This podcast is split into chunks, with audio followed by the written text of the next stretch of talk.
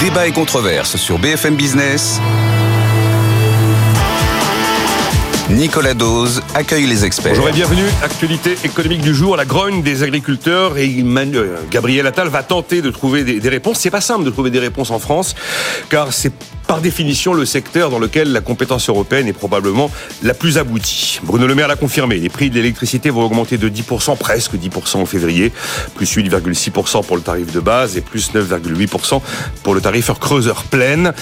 Dans le camp politique, on crie au scandale car les taxes vont retrouver un niveau normal après avoir été euh, réduites à quasi néant pendant la période de bouclier tarifaire. On savait qu'il serait euh, difficile de mettre fin au quoi qu'il en coûte et de revenir à une vie normale. Fera environ 100 euros de hausse en moyenne sur l'ensemble d'une année pour un ménage. Je dis bien en moyenne, évidemment, tout dépend du mode de chauffage. La France est à l'arrêt dans un monde en mutation rapide. C'est ce qu'écrit Christian Saint-Etienne dans l'opinion du 15 janvier. Il est avec nous aujourd'hui. Euh, son avis m'intéressera sur cette question. Et puis voilà une initiative, un tour de France du budget. Des députés Renaissance partent sur les routes pour trouver de nouvelles idées pour équilibrer les comptes du pays. Je vous rappelle qu'il y a euh, quelques jours, enfin juste avant le week-end, Pierre Moscovici a été très clair. Il considère que l'année 2025 sur le terrain budgétaire est une année cruciale. Bonjour Léonidas Kalogiropoulos. Bonjour Nicolas PDG de médiation et arguments, délégué général de l'Open Internet Project et vous avez fondé les Entrepreneurs pour la République, la place de marché des solutions d'entrepreneurs aux enjeux du pays. Et on a eu le plaisir de vous lire dans les échos. C'était le 10 janvier pour dire. Pour dire que les entrepreneurs ont vous voyez par exemple notre programme de ce matin les entrepreneurs ont plein de solutions regardez l'eau euh, vous avez des inondations dans le nord de la France de la sécheresse dans le sud. Est-ce que la question de savoir comment on va faire pour euh, que l'excès d'eau d'un côté dans, un même pays aille irriguer euh, les champs là où il y en a pas est-ce que c'est pas un sujet industriel? Est-ce que c'est pas un sujet d'entrepreneur plus qu'un sujet d'administration de législateur? Est-ce que c'est toujours en faisant des lois, des décrets, des circulaires qu'on résout les problèmes d'un pays, ou est-ce que c'est en donnant la parole aux entrepreneurs? C'est peut-être une réflexion, c'est ce à quoi invite euh, cette tribune, euh, pour euh, que les entrepreneurs, avec leurs solutions, aient une nouvelle place dans le fonctionnement de notre démocratie. Vous le voyez bien d'ailleurs, quand on veut simplifier l'excès de lois, l'excès de règlements, qu'est-ce que l'on fait? Des lois et des règlements. Il y a un moment donné où il y a un problème qui n'est pas ponctuel, il est structurel prendre un peu de hauteur et voir ce que les entrepreneurs peuvent apporter comme son œuvre dans cette histoire. Je ne sais pas si c'est les entrepreneurs qui ont les réponses à tout, mais là on parle, on va parler de l'électricité. En fait, euh, on voit que l'État, avec ses subsides, est présent dans la vie de tous les jours, à tout instant, hein, dans l'énergie, quand on prend le train, quand on touche le SMIC avec la prime d'activité, quand on veut accéder à la culture, quand on veut faire réparer ses chaussures, réparer son grille-pain, quand on veut acheter des préservatifs et qu'on a moins de 25 ans. Alors, les subsides de l'État sont absolument partout. Est-ce qu'il n'est pas allé trop loin? Est-ce que il n'est pas temps plutôt que de vouloir faire le procès permanent de l'État, de faire en sorte que nous, entrepreneurs, nous prenions davantage de place dans le débat public en apportant quoi? Des, solutions concrètes. Bah, c'est l'objet des solutions concrètes que nous portons. Philippe Mutrici, bonjour. Bonjour. Directeur des études de BPI France et Christian Saint-Etienne. Bonjour Christian. Bonjour. Professeur au CNAM et membre du Cercle des économistes. Vous avez publié Le conflit sino-américain pour la domination mondiale. L'Europe et la France dans le nouvel ordre mondial, collection Alpha. Euh, Christian Saint-Etienne, la grogne des agriculteurs. En fait, ça part dans tous les sens. C'est une sorte de, ils ont cumulé toutes les rancœurs de ces dernières années qui maintenant explosent au grand jour, probablement à la faveur des premiers mouvements d'agriculteurs nés dans le reste de l'Europe, surtout en Allemagne. La baisse des revenus, l'accumulation des normes vertes, les difficultés d'accéder à l'eau, les problèmes d'épidémie, la baisse de la demande dans certaines filières, la complexité administrative. Et là, tout d'un coup, on a l'impression qu'il euh, y a un risque de jacquerie. Le gouvernement ne sait plus par où prendre le sujet.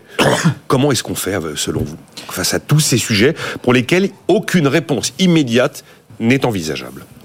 C'est un problème qui vient de loin.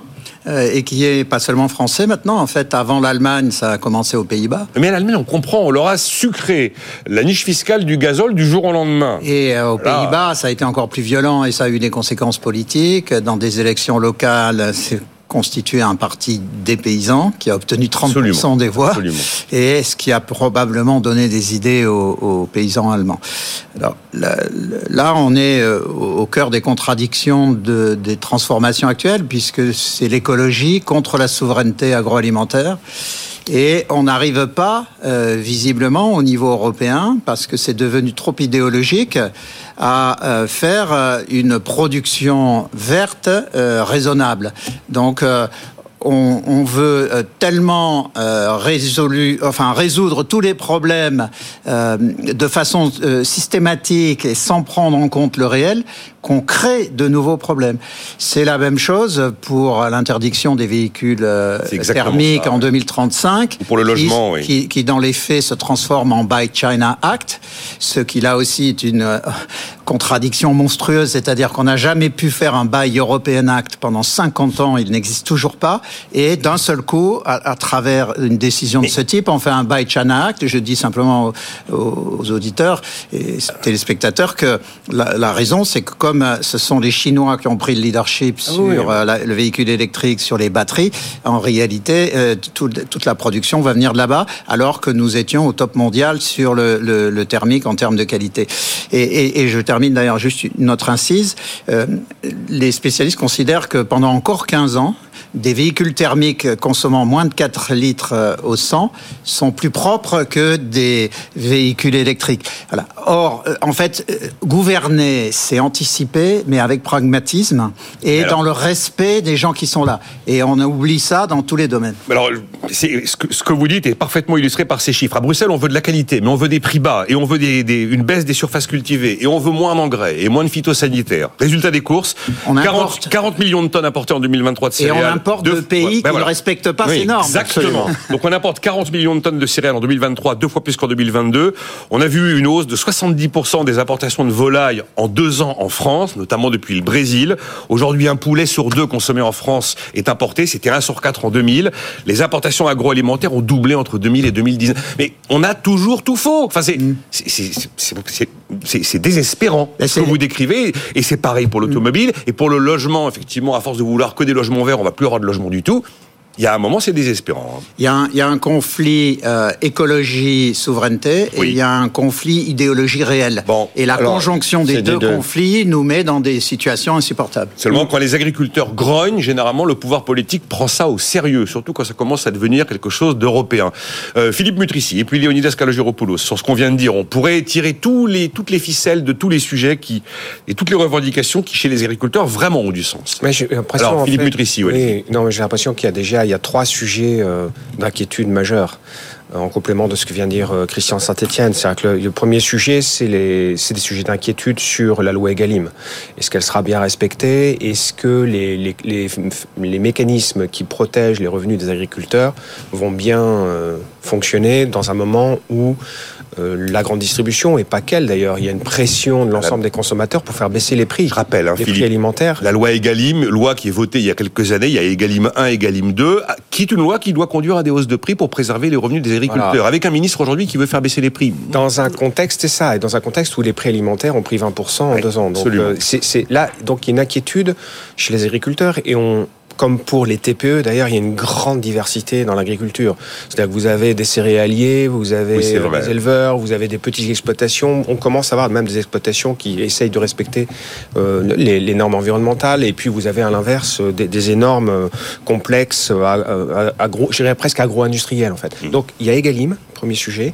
Et le deuxième sujet, vous l'avez dit, c'est les normes ces normes, là aussi, il y, a, une inquiétude sur, euh, je dirais, quasiment tous les 15 jours, il y a une nouvelle annonce, euh, c'est vrai plutôt en, provenance de, la Commission européenne. Avec une surtransposition traditionnelle en France. Et donc là, il y a un moment où on peut comprendre qu'il y a une forme de, entre guillemets, de ras-le-bol. Et puis, il y a le troisième sujet aussi, qui est le sujet d'actualité, qui est peut-être l'étincelle qui met le feu aux poudres, c'est des inquiétudes sur le prix de l'énergie, et notamment euh, les, avantages fiscaux dont bénéficie le, le, le, le gazoil agricole. Et donc voilà, si vous, vous rajoutez ces trois gros sujets, je pense, sont des sujets d'inquiétude. Et donc le gouvernement, en fait, doit les rassurer sur les trois sujets. Alors effectivement, Egalim, il serait bien d'éviter la confusion entre ce que dit la loi Egalim et ce que dit Bruno Le Maire euh, sur les normes. Moi, ce chiffre de la FNSEA, alors je, je les prends au mot, j'imagine qu'ils l'ont pas inventé, mais il parle de 75 molécules qui n'existeront plus en France, pour lesquelles aucune alternative n'existe, mais qui restent autorisées dans le reste de l'Europe. C'est-à-dire que euh, le traitement de l'agriculteur français est complètement décalé par rapport au traitement de l'agriculteur européen. Alors effectivement, le gazole non routier, on a commencé à réduire la niche. Les pêcheurs sont passés entre les gouttes mais les agriculteurs voient une partie de la niche fiscale. Sur, les normes, vous trouverez toujours des agriculteurs pour être plus ou moins d'accord sur le remplacement des molécules dangereuses pour la biodiversité par euh, d'autres d'autres systèmes. Quand il y a une alternative. Quand il y a une alternative. tout à fait. Mais en revanche, entendre euh, qu'il faut mettre 5% des terres en friche, là, pour le coup, pour un agriculteur, c'est incompréhensible c'est incompréhensible parce que c'est contre, j'irais presque, c'est contre nature. Bon. surtout quand dans un euh, contexte où avec l'Ukraine, on a frôlé la crise de famine dans beaucoup de pays. Mais Léonidas c'est vrai que le fait de euh, rédiger des normes euh, avec des interdits sur des produits, sur des notamment des fertilisants, sans s'assurer que l'alternative existe, c'est quelque chose qui est assez aberrant. Euh, on a la question de des farines de bovins qui sont données traditionnellement comme nourriture aux volailles. C'est interdit en Europe, mais on les exporte pour alimenter, pour nourrir des volailles au Vietnam que nous apportons. Donc nous avons, nous sommes à l'épicentre d'injonctions contradictoires pour lesquelles on a effectivement placé les agriculteurs dans une équation qui est intenable. Et c'est intenable, et c'est pas nouveau, et c'est intenable, et ça continue. Et, ça on comprend effectivement, ce mouvement qui consiste à manifester son désaccord en allant déboulonner euh, des panneaux d'entrée de ville pour les mettre à l'envers. Parce que c'est le monde à l'envers. On marche sur la tête. On marche sur la tête. Et effectivement, ils ont euh, accès à un certain nombre d'avantages et sur le gazole non, euh, non routier. il y a des aides qui leur sont ouvertes et pour lesquelles la liste, la, la, la file d'attente pour en bénéficier est absolument considérable parce qu'effectivement les administrations n'arrivent pas à suivre. Donc c'est vrai que leur vie est un cauchemar quotidien, sans compter qu'effectivement leurs revenus ne sont pas suffisants souvent pour les, les faire vivre. Enfin, objectivement, il y a là un, concentré euh, de, de, problèmes absolument explosifs, c'est très naturellement la priorité du gouvernement. Je suis pas totalement certain que euh, le calendrier sur la hausse des taxes euh, de l'électricité soit tombé au bon moment. On va en parler. Mais en tout cas, sur les trois points qui étaient soulevés par Philippe Mutrici, je ne vois pas l'acte politique qui, en deux, trois jours, l'annonce qui peut faire que. Tout d'un coup, la pression retombe. Et alors, à BPI, vous avez, vous avez sorti une enquête qui va au-delà du secteur de, du secteur de l'agriculture. Et en fait, 2024, c'est je sais pas quel mot vous metteriez derrière d'ailleurs. Ah bah on l'a mis. Vous l'avez mis. Le mot c'est un refroidissement. Refroidissement. Voilà, donc on parle. J'allais dire brouillard. Oui, c'est euh, d'actualité, c'est l'hiver. Donc brouillard, refroidissement, euh, c'est les TPE de 1 salarié et au PME jusqu'à 250 salariés. Hein. Donc c'est ça la cible. On les enquête. Et après on euh, passe à ETI en théorie. Hein. Les, ETI on les a pas enquêtés. Là c'est l'enquête semestrielle, donc on l'a sortie la semaine dernière. Et, et on voit effectivement que l'inquiétude n'est pas que chez les agriculteurs. Il y a une inquiétude qui est globale euh, dans, dans le monde entrepreneurial. Euh, et on l'a titré refroidissement parce que on pense, nous, BPI France, que c'est temporaire. D'ailleurs, on n'est pas les seuls à le penser, puisque la, le, le, consensus euh, de prévision de croissance pour l'année 2024, il est aux alentours de 0,7. Donc, on j'allais dire 0,8. Voilà, 0,7, 0,8, c'est ça. Donc, on n'est pas en récession. On n'a pas une récession qui est attendue. Et l'année 2023, on va la terminer à 0,8, 0,9. Donc, dans les deux cas, on n'est pas du tout dans une dans une économie qui plonge comme c'était le cas euh, soit en 2020 pour des raisons sanitaires, soit en 2009 au moment de la grande crise financière. Mais en revanche, ça va moins bien que l'année dernière. Et surtout sur l'année 2024, euh, les perspectives, en fait, les chefs d'entreprise ont, du mal à voir par quel mécanisme la conjoncture va, s'améliorer. Alors en fait, dans cette, euh, j'allais dire, océan entrepreneurial, puisqu'il y a plus de, de 2 millions d'entreprises hein, qui sont représentées par cette enquête, on voit que les difficultés sont surtout concentrées sur les TPE, donc dont le chiffre d'affaires pour l'année 2023 va baisser de 2% en moyenne, alors que pour les PME de plus de 100 salariés, c'est elles vont continuer à faire plus 4%. Donc on a un premier phénomène de concentration des difficultés sur les petits, et la deuxième difficulté, c'est une approche sectorielle. Là, il y a trois secteurs qui souffrent terriblement la construction, le commerce et les transports. Les transports, qui est une chute du solde d'opinion de quasiment 40 points en un an. On n'a jamais vu ça. Les transports, hein, vous, et les transports. J'aurais pas imaginé qu'ils étaient dans le top 3. Exactement. Logement, construction, que, oui, ça. Que ce soit pour 2023 ou pour 2024, ce sont trois secteurs qui affichent des indicateurs des soldes d'opinion négatifs ou en très très forte baisse. En revanche, l'industrie se maintient à peu près dans sa moyenne de long terme. Et puis on a le tourisme qui lui se porte, ah oui, plutôt bien. Voilà. Et donc je pense que c'est avoir en tête que l'économie aujourd'hui est en fait ce que nous disent les chefs d'entreprise. Ils ont des indicateurs d'activité qui sont conformes avec une croissance qui encore une fois au-dessous de son potentiel, puisqu'au-dessous de, de 1%. Mais c'est surtout concentré sur les petits et sur un ensemble de secteurs. Après, on a aussi des messages d'optimisme dans cette ah. euh, dans cette enquête. Donc c'est pour ça que le refroidissement est temporaire euh, et qu'on espère que le printemps euh, permettra de réchauffer l'économie. 92% des défaillances la fin 2023, c'est des TPE. Hein. Oui, c'est vrai. Alors, la peur de ne pas rembourser son PGE n'est que de 4%.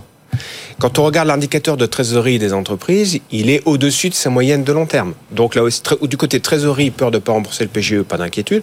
L'accès au crédit bancaire reste bon, facile malgré la hausse des taux d'intérêt. C'est vrai que les, chefs d'entreprise nous signalent que les taux d'intérêt sont un obstacle à l'investissement. C'était le premier obstacle à l'investissement.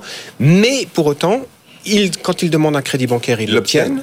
Et ils continuent de vouloir investir. Donc, si on regarde les, indicateurs d'investissement pour 2023, pour 2024, en fait, on voit qu'en nombre d'entreprises, ça se maintient à peu près à une sur deux. C'est-à-dire, on est à peu près dans les moyennes euh, sur les dix dernières années.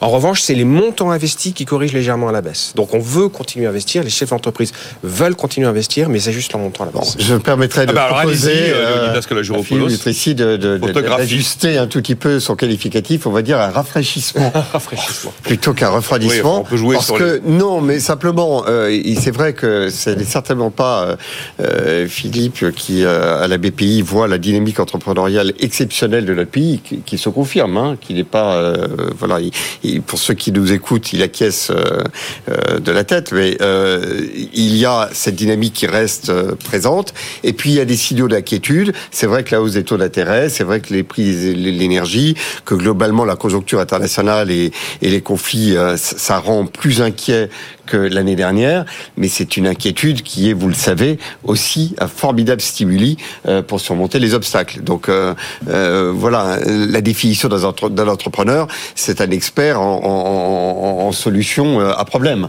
Donc, euh, d'accord. Complètement d'accord. Voilà, donc on a euh, des problèmes devant Christian, nous. Saint-Etienne, vous voulez réagir Après, moi, je vous parle de l'énergie de manière très concrète, justement. C'était un commentaire sur, ce qu'ont dit mes deux camarades et en lien avec la question que vous posiez tout à l'heure.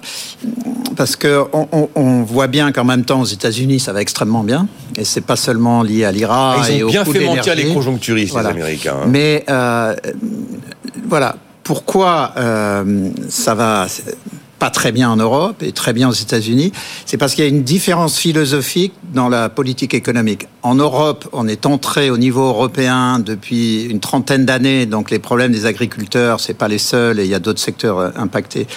On traite tous les sujets par la réglementation et l'interdiction. Aux États-Unis, c'est par euh, l'idée de, des politiques visant à augmenter l'offre et à inciter les transformations. Donc interdiction, réglementation, euh, encouragement, incitation. Et on voit bien que c'est tout le modèle européen technocratique, bureaucratique et castrateur qui est mis en cause.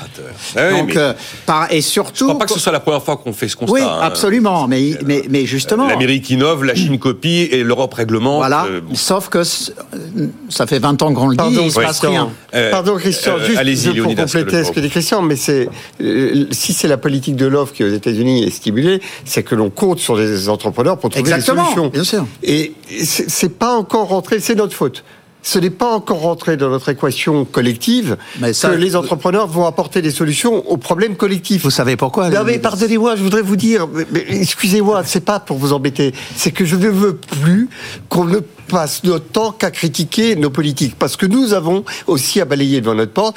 J'avais avec moi ce matin euh, euh, la liberté des modernes comparée à la liberté des anciens, qui est notre Bible de Benjamin Constant. Qu'est-ce qu'il dit, Benjamin Constant?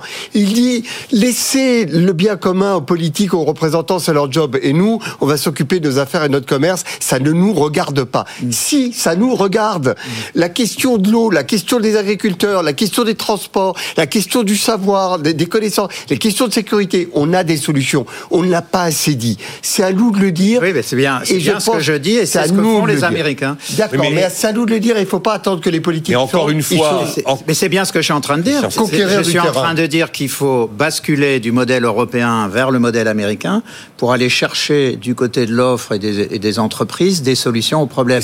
Mais il faut juste. Est-ce qu'on peut, se permettre de, de, flirter avec les 10% de déficit pour jouer à ce petit jeu aussi, Christian Saint-Etienne Parce que s'ils n'avaient pas la possibilité de faire ça, peut-être qu'effectivement le rebond de l'économie américaine ne serait pas aussi spectaculaire. Il y a aussi des réformes qu'on ne veut pas évoquer. Ça.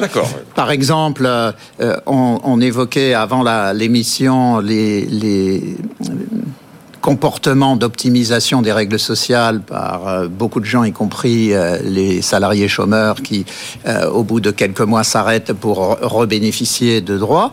Il y a une mesure qui est simple. On, on a réussi à passer la durée de travail nécessaire pour euh, obtenir des allocations chômage de 4 à 6 mois. Mhm. Euh, il y avait des réflexions pour la passer à 8 mois. Il faut savoir qu'en Allemagne, c'est 12 mois. Or, quand la, la, durée nécessaire de temps de travail pour commencer à toucher des allocs passe à un an, ça supprime beaucoup de possibilités d'optimisation.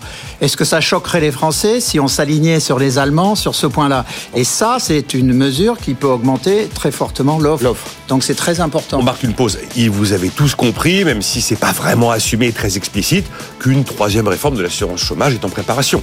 Est-ce qu'il s'agira de repousser encore le nombre de mois de travail exigés pour accéder à l'assurance chômage? Est-ce qu'il s'agira de réduire la durée d'indemnisation en mettant tout le monde à 18 mois, par exemple? Mmh. alors qu'on était à 24 et même jusqu'à 36 mois pour faire les, les deux. Est-ce qu'il s'agit pour la première fois d'attaquer les montants des indemnités chômage? Non, les, montants ne sont pas un problème. Euh, on marque une pause. On marque une pause. En, une seconde, il n'y a que 40% des chômeurs qui sont indemnisés. Oui, et c'est pas des sommes euh, colossales. C'est plus les règles qui incitent à retourner au eh ben, travail. Une petite mesure justement là qui est passée un peu inaperçue avec la naissance de France Travail. Désormais, un employeur qui embauche quelqu'un en CDD ou en intérim quand cet employeur propose un CDI à cette personne, si la personne refuse, l'employeur a le devoir désormais de signaler le refus à France Travail. On est exactement dans ce genre d'effet d'aubaine. Le refus du CDI par le CDD, c'est parce qu'il optimise. Absolument. Et je sais si Guillaume Richard de Wicker, qui connaît bien ces phénomènes, nous l'a souvent expliqué par le menu avec moult détails. On marque une pause. Les prix de l'électricité, presque 10% de hausse, c'est pas une surprise, mais la bronca est surtout politique depuis que Bruno Le Maire l'a confirmé hier.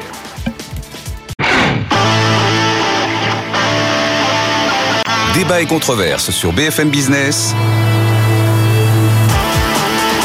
Nicolas Dose accueille les experts. Avec Leonidas Kalogiropoulos, PDG de Médiation et Arguments, délégué général de l'Open Internet Project et fondateur des Entrepreneurs pour la République. Philippe Mutrici, directeur des études de BPI France, qui nous relatait cette étude euh, rafraîchissement, refroidissement Rafraîchissement. Avec quand, même, avec quand même des raisons d'espérer, heureusement. Euh, il y a, là, j'ai un, je vais vous lire deux, trois réactions.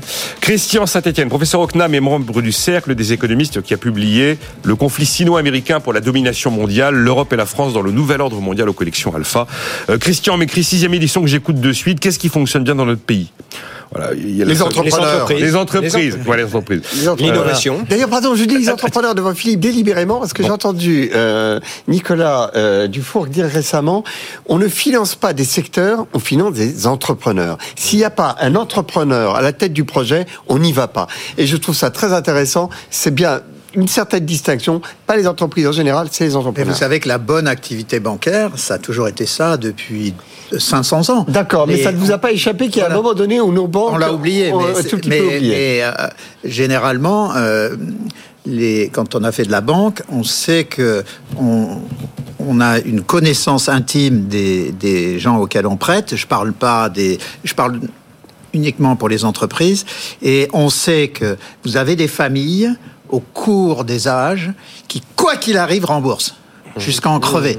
Et d'autres qui régulièrement font des abandons, de, enfin s'organisent pour des abandons de créances. Ah, quand on a bien identifié ceux qui payent quoi qu'il arrive, ben on leur prête. Alors Nicolas, un chiffre, Philippe, qu'est-ce qui va bien Qu'est-ce qui va bien Dans l'enquête, euh, le, le nombre d'entrepreneurs qui disent que leur entreprise est rentable? 78% quand même. Bon, c'était ceux aussi qui veulent garder leurs effectifs. Je ne sais pas si c'est vous cette enquête, mais euh, dans les 80%. Comme donc l'entrepreneur et donc leurs entreprises, ça marche bien. Réaction de Bruno, totalement d'accord avec Leonidas Kalogiropoulos. Il faut laisser les idées s'exprimer. Le principe de précaution est la pire des choses. Inventons, inventons. C'est le progrès et non les normes qui nous feront avancer. Bon, vous, m'autorisez euh, vraiment une petite assise pour abonder dans son sens. Les idées, généralement, on dit c'est la liberté d'expression.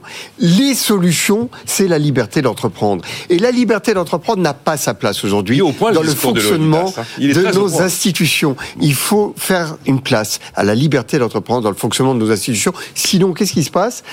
On a des institutions qui n'ont qu'une seule mission, faire des lois et faire des règlements.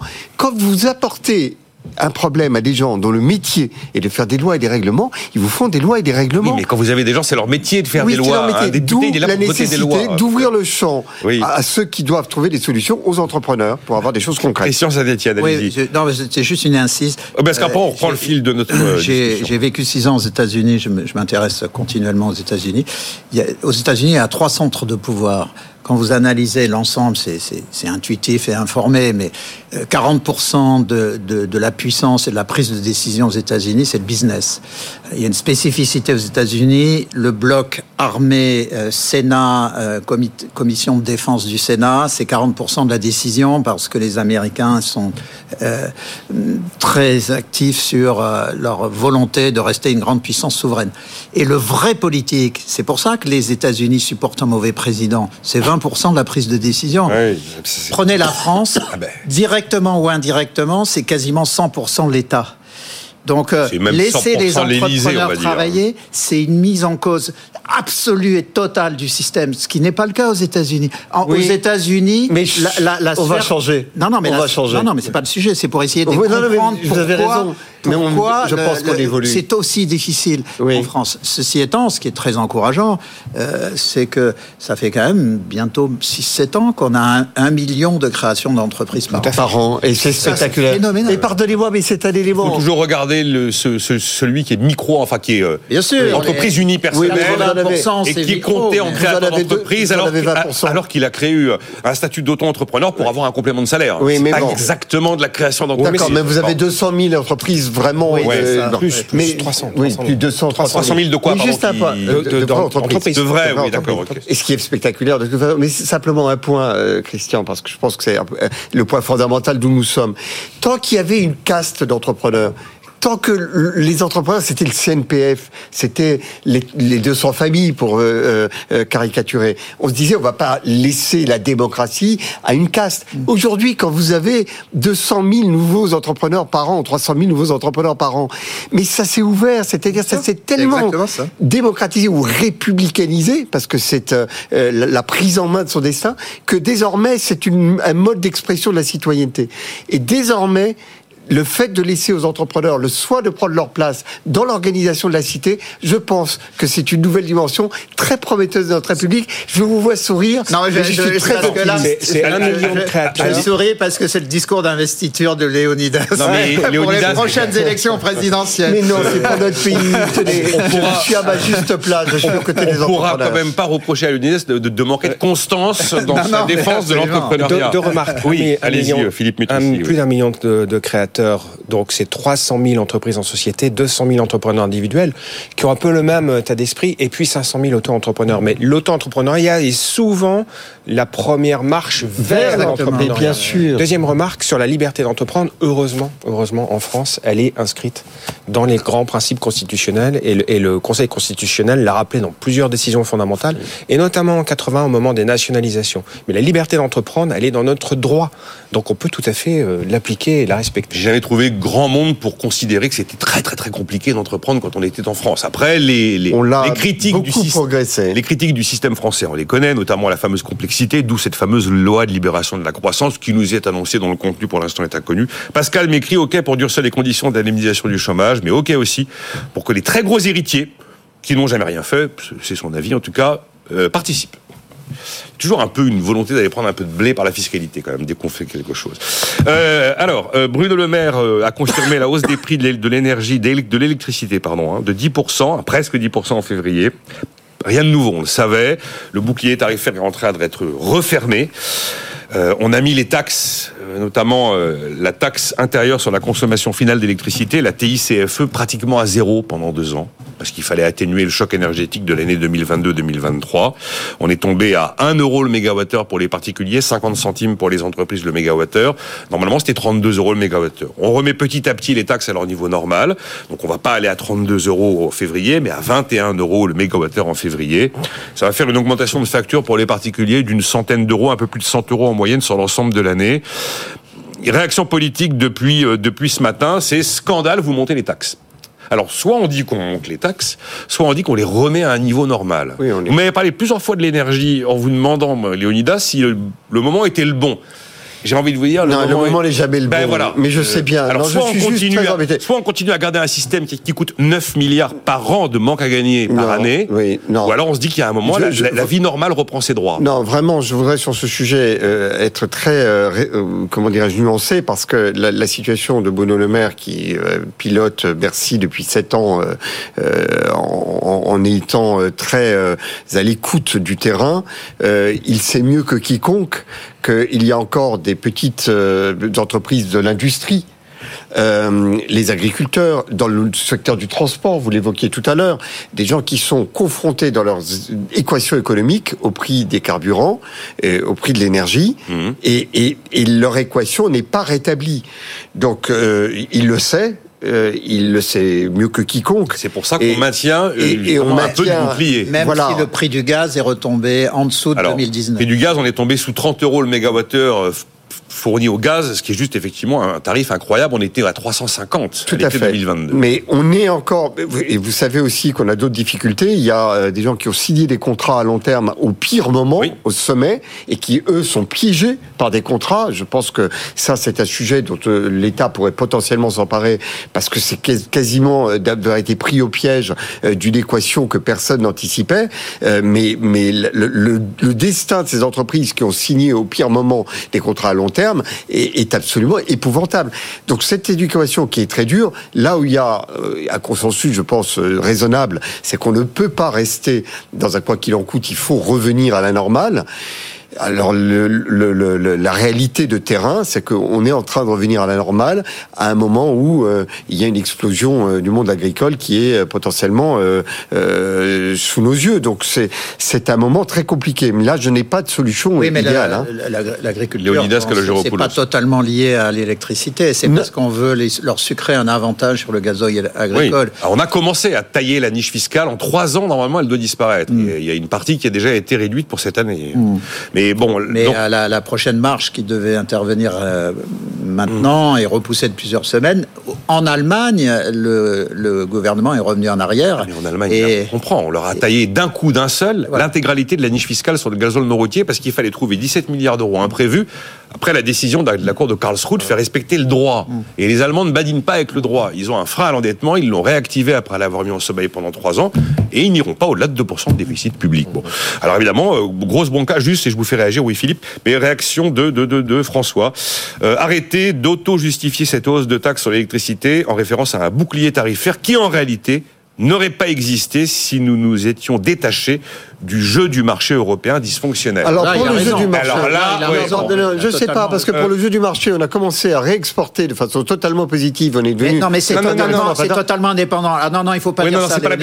C'est deux sujets totalement séparés. On je l'entends. On pourrait être comme les Espagnols en dehors du mécanisme de la directive européenne, tout en exportant. Oui, mais alors les, les Espagnols ont réussi à se mettre de côté parce qu'ils ont très peu de connexion au réseau européen du fait de la montagne. Alors que nous sommes le reste oui, oui, oui, mais, mais ça n'empêche que. Non, non, mais justement.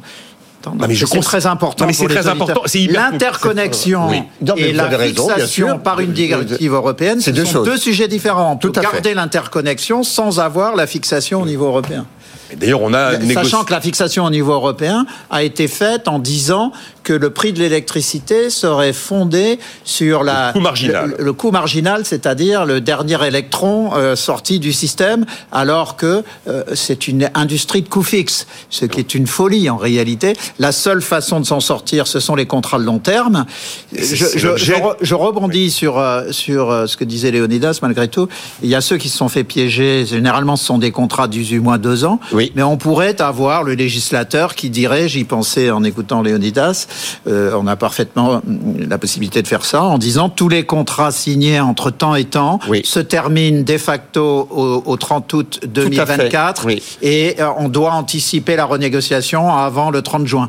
Et, et à ce moment-là, les gens auraient une visibilité plutôt que de se sentir pris au Mais vous voyez, c'est intéressant parce que je suis totalement d'accord avec vous. Là, il y a une priorité. Le législateur pourrait intervenir, ce qui montre bien que on n'est pas, on n'est pas devenu stupide. On sait bien que par moment, la loi et la régulation sont nécessaires. Ce qui est embêtant, c'est que, comme on le sait depuis très longtemps, ce qui est inutile affaiblit ce qui est nécessaire, et, et on en a beaucoup d'inutiles. Mais là, ça serait effectivement euh, tout à fait. Il y a eu des mois, des mois de négociations avec les Européens pour essayer de trouver une nouvelle architecture du marché européen de l'électricité, qui est un système d'une complexité incroyable. Hein. Voilà, il y, a, peu de secteurs où la, volonté fixation de la France, des prix. Vous le savez, c'est de le réformer et pas de le casser. Oui, oui, oui. Mais euh, voilà, c'est un travail de plus longue haleine. Après, moi, je savoir, par exemple, que les Anglais qui sont sortis de l'Union européenne sont toujours interconnectés avec nous. oui, absolument. Oui. Et, bon, après, il y a un autre sujet, c'est qu'il y a un accord entre EDF et le gouvernement qui est dénoncé par à peu près tous les acteurs concurrents d'EDF, considérant que la concurrence est mise à mal par cet accord. Engie l'a dénoncé, l'autorité de la concurrence l'a dénoncé, la commission de régulation de l'énergie l'a dénoncé, et France Hydrogène, une sorte de lobby de, l'hydrogène, l'a dénoncé, considérant que la concurrence est mise à mal. J'ai un peu du mal à retrouver mes petits parce que tout ça est hyper compliqué. C'est le système qui prévoit d'arriver à un prix moyen d'équilibre fameuse formule prix moyen d'équilibre de 70 euros le mégawattheure.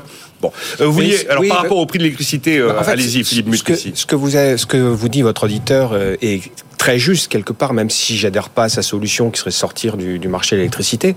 Mais qu'est-ce qu'il nous dit? Il nous dit en fait, euh, c'est pas à l'État de payer à la place euh, d'un prix de marché qui est trop élevé. En fait, il nous dit qu'il faudrait que le prix de marché soit plus faible, et à ce mmh. moment-là, euh, il n'y aura pas de difficulté pour augmenter euh, la taxe. Moi, je pense que quelque part, le, le, le sujet, il est là. C'est-à-dire que qu'est-ce que fait le gouvernement? Le gouvernement ne fait que rétablir une taxe qu'il a supprimée en 2022 pour amortir la hausse spectaculaire des prix de marché de l'époque. Et ça a marché. Et ça a marché on a, très bien. On a eu des hausses au-delà de 100%. Au-delà de 100%. Et, et dans d'autres pays européens où il n'y avait pas ce mécanisme d'amortisseur, euh, les, les, ménages et les entreprises l'ont senti passer.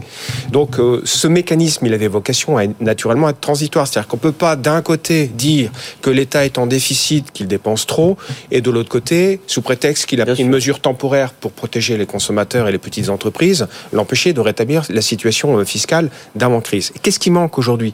Ce qui manque, si vous l'avez très bien dit, c'est la visibilité sur la baisse du prix de marché de l'électricité.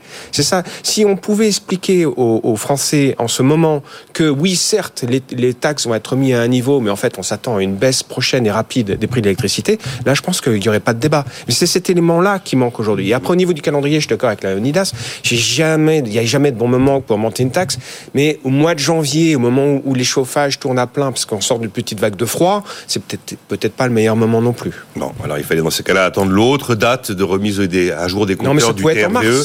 Au printemps. c'est toujours en février ou en août en théorie. Voilà. Euh, ce sont des tarifs administrés qui concernent pratiquement 20 millions de foyers. Oui, euh, Christian, on avance, hein, parce que mais. Euh... Ce dont on parle, ça représente 0,3 points de PIB de déficit public en moins si on remet la taxe. Donc euh, par ailleurs, on aura un débat sur le fait que le déficit public est trop élevé. Donc c'est vrai que jamais rien n'est au bon moment.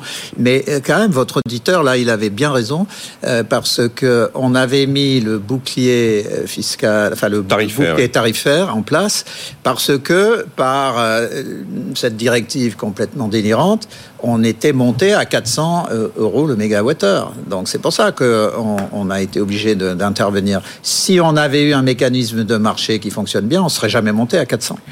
La France est à l'arrêt dans un monde en mutation rapide. Vous écrivez ça dans l'opinion le 15 janvier, Christian Saint-Etienne. On va essayer en quelques mots de dire le... Bon, je vous ai déjà entendu sur cette thématique, mais euh, vous l'avez esquissé d'ailleurs en début d'émission. L'idée, c'est de dire qu'on est à l'arrêt, mais il y a un moment, on aimerait savoir si on peut redémarrer. Oui. Alors, le, problème que nous avons, c'est quand même la faiblesse de la croissance. Alors, dès qu'on évoque ce terme aujourd'hui, euh, tous les euh, euh, malades de de la réglementation vous disent mais croissance c'est mauvais. Non, on ne peut pas avoir des solutions par les entrepreneurs et l'interdiction de la croissance puisque c'est consubstantiel. Euh, un entrepreneur qui règle des problèmes, par nature, il crée de l'activité et de la croissance. Donc euh, l'important, c'est de la croissance verte. Mais à partir du moment où on s'organise intelligemment avec les euh, temps d'adaptation nécessaires pour mettre en place une croissance verte, il n'y a pas d'autre solution que la croissance. Et c'est pas une croissance nécessairement euh, par la multiplication de, de, de, moyens de transport qui polluent. Ça peut être la multiplication de vélos électriques, mais à chaque fois, il faut se demander où est-ce que c'est produit? C'est une. On ne se pose pas assez cette question. Moi, je suis favorable à une augmentation massive de la production d'électricité par les panneaux photovoltaïques. Mais si les panneaux photovoltaïques viennent de Chine, c'est une aberration absolue, puisque là-bas, ils sont encore produits majoritairement avec de l'électricité au charbon. Et ça, c'est un exemple que j'ai déjà donné, mais il est très important parce que ça pourrait permettre de construire une filière complète. Euh, le CEA a créé, a inventé, il y a 4-5 ans, un nouveau panneau photovoltaïque qui est plus efficient que ceux qui existent et que ceux qu'on importe de Chine.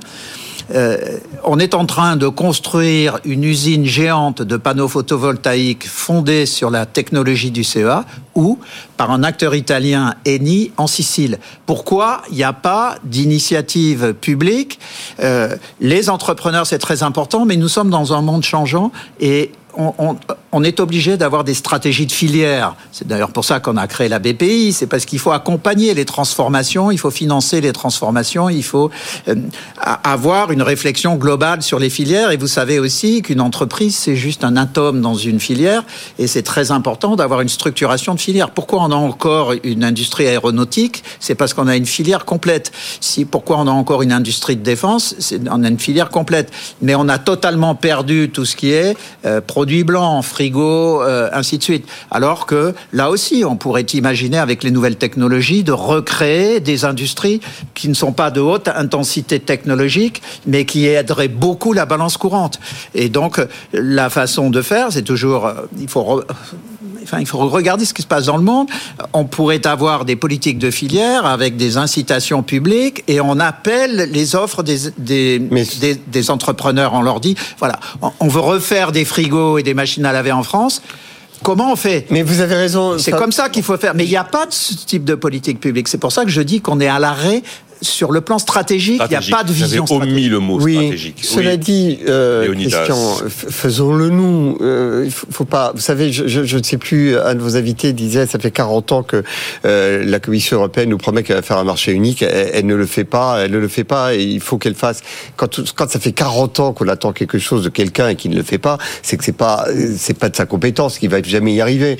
Faisons-le nous, Christian.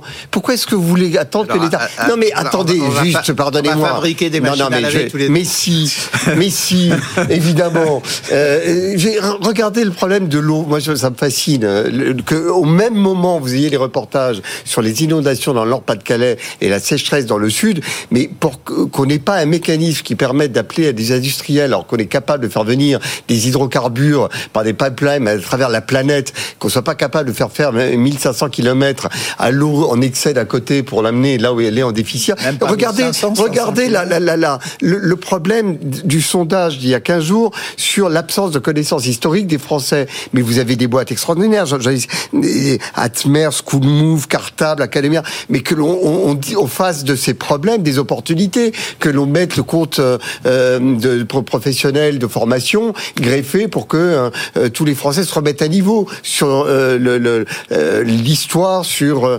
l'ensemble de nos connaissances institutionnelles. Enfin, tout ça, à chaque fois qu'il y a un problème, c'est une opportunité pour des boîtes. Et à chaque fois qu'au lieu de le donner à des boîtes, on le donne à des administrations, à des régulateurs, à des législateurs, on tue le sujet. Donc, mais, mais c'est à nous de le faire. Aidons notre pays à surmonter plutôt que de réclamer à l'État. Vous savez, il y a un ah très grand paradoxe. Je n'ai pas dit que c'était l'État qui devait le faire. Non, mais il y a un grand paradoxe. Non, mais c'est quand même. On est dans un exemple. Euh, typique. Euh, c'est pas le même qui va faire la totalité de la machine à laver.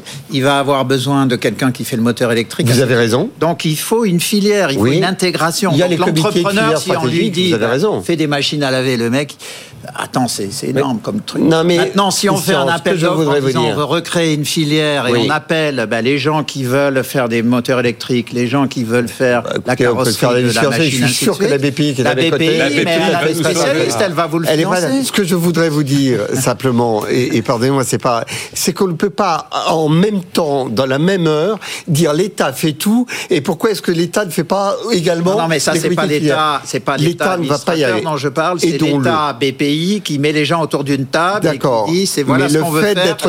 La BPI veut parler. Vous avez, la parole vous avez, vous avez Philippe Mutrici à la fin de cette émission une nouvelle tâche qui vous attend de créer des filières d'excellence dans des domaines qui ont disparu sur notre pays. C'est déjà le cas. C'est ce qu'on fait. Mais c'est pour ça que moi je, comprends tout à fait euh, votre article.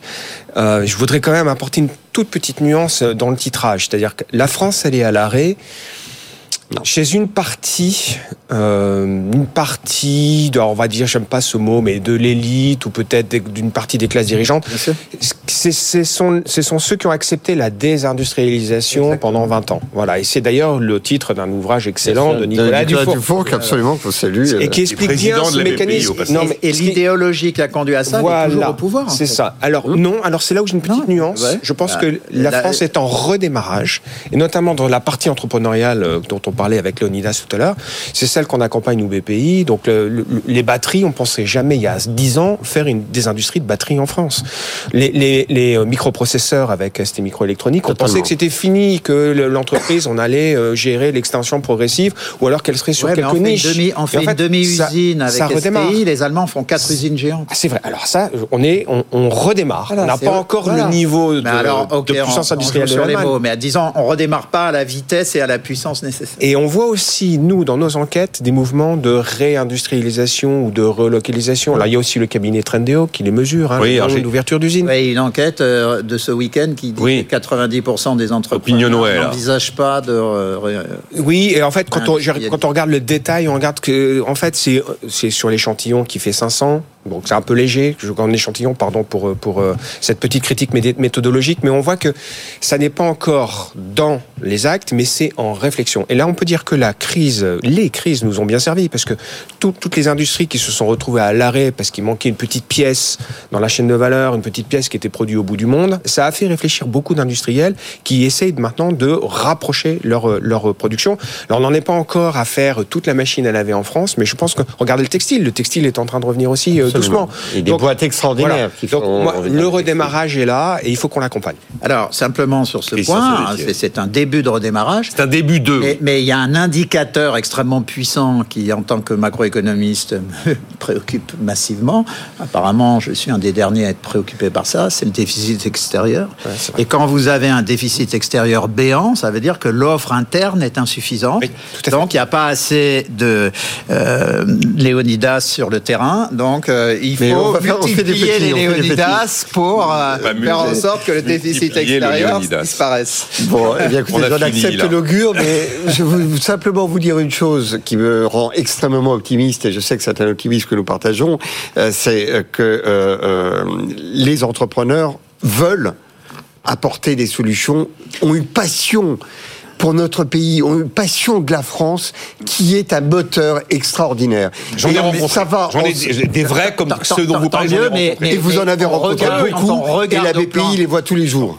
Quand on regarde Léonidas au plan international, tous les pays qui se réindustrialisent, c'est dans une, le cadre d'une politique nationale. Ah, alors ils ont mais la BPI. c'est nous qui Nous, on a créé la BPI, c'est très bien, mais, on n'est pas assez impliqué sur une politique de filière généralisée avec tous les moyens nécessaires. Messieurs, merci, on a fini. Demain, j'entamerai, j'entamerai le Tour de France du budget. Ça m'a fait un peu sourire quand j'ai vu que les députés Renaissance, je sais pas s'ils partent en roulotte là, pour euh, aller sur le terrain trouver des nouvelles idées pour rééquilibrer les comptes. Bon, eh bien écoutez, c'est euh, Jean-René Cazeneuve qui explique ça aujourd'hui. On en parlera cette semaine. Merci à vous d'avoir été là.